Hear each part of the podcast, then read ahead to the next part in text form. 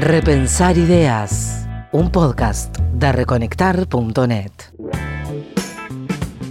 Bienvenido a un nuevo episodio de Repensar Ideas, mi nombre es Francisco Bolsán y el día de hoy vamos a seguir hablando sobre la educación y vamos a hablar puntualmente con Liliana Fonseca, licenciada en psicopedagogía, sobre cómo la escuela tiene que adaptarse para ir caminando hacia el futuro y dar respuesta a las necesidades que los niños van a tener en el futuro. El sistema educativo está en un proceso de cambio estructural enorme. Todos los que participamos de ese sistema educativo sabemos que eh, estamos en un proceso de transformación porque hay muchas cosas que no eh, son significativas para los chicos, tenemos dificultades en la comunicación, tenemos dificultad con los contenidos, tenemos dificultad con, con los sueldos, con el prestigio, con un montón de cosas, ¿no? Entonces, bueno, yo creo que nos esperan 20 años así eh, intensos para tratar entre todos de mejorar esto que, que tenemos y que y que tiene detrás tantos recursos humanos competentes, pero que sin políticas públicas a veces esos esfuerzos terminan quedando individualizados.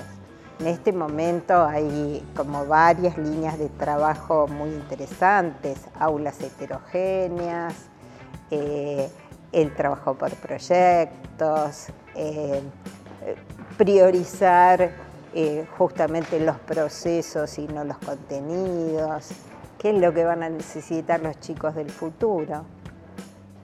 No van a necesitar tantos contenidos que se acceden a través del celular o de consultando una biblioteca, pero sí van a necesitar habilidades de pensamiento, de búsqueda de información, de interrelación de datos, de generación de novedades. Y bueno, y eso a veces es poco evaluado en la escuela, por ejemplo, en la escuela media. En la escuela media todavía el lugar de los contenidos es un lugar muy importante y no tanto qué haces con eso. Bueno, yo creo que ese es el gran, el gran cambio. Y los que nos están obligando a cambiar son los propios chicos, son los estudiantes, que ya no se sienten cómodos a veces con lo que les brindamos. Yo creo que el dato que más eh, nos preocupa en este momento, bueno, hay una serie de legislaciones que ya vienen de los últimos 10 años y demás, que es la obligatoriedad, la extensión de la obligatoriedad. Tenemos los chicos en las escuelas y demás por distintos motivos. Pero todavía el índice de deserción es importantísimo y todavía, según UNICEF, cada dos chicos que inician la escuela secundaria, uno logra terminarla. Entonces ahí tenemos, tenemos un problema, porque esos chicos fueron a la escuela, los tuvimos como alumnos. Y algo en ese proceso seguramente es bastante complejo, porque no tiene que ver con lo que sucedió en esas aulas, sino también en los contextos sociales.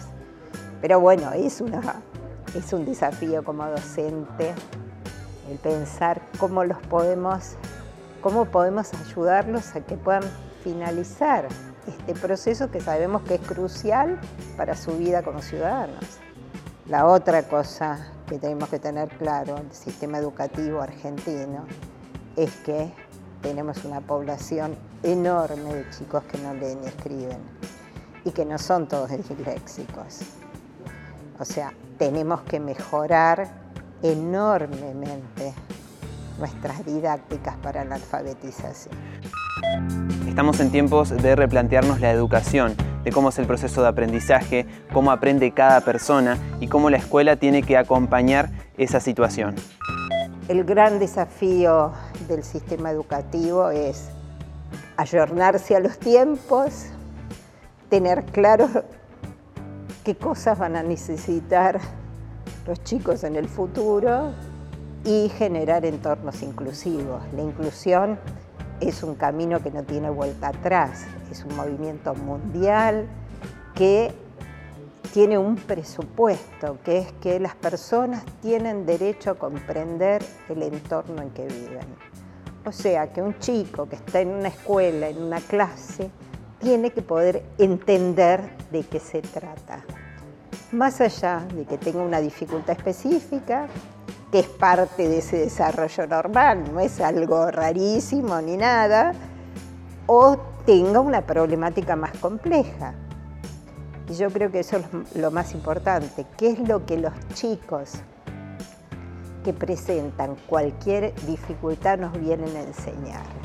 Nos vienen a enseñar habilidades sociales inmensas, pero también nos vienen a poner en jaque para que tratemos de mejorar para todos. O sea, que podamos explicar mejor, que podamos encontrar el recurso, que no le sirve a uno, le sirve a todos. O sea, por, por eso ese es el principio más fuerte de la inclusión, esto de que la verdad es que todos nos beneficiamos con estas interacciones positivas, ¿no? O sea, va a ser un enriquecimiento para este grupo, para este docente, para este grupo, esta comunidad de familias, porque vamos a tener que pensar otras cosas, nos genera cambios. Una tendencia de la educación nuestra y del mundo es homogeneizar, o sea, damos los mismos contenidos de la misma manera y esperamos las mismas cosas. La prueba o la evaluación es una, no es que estamos pensando en distintos tipos de evaluaciones o cómo evaluar el proceso. Yo creo que esto es y marca fuertemente cómo cada uno tiene fortalezas diferentes y también hay que evaluar esas fortalezas. Ahora, esto es un gran cambio porque, porque hay que cambiar un poco los paradigmas con los cuales pensamos la educación.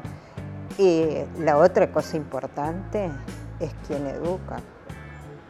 Durante mucho tiempo educaba la escuela, los docentes y demás.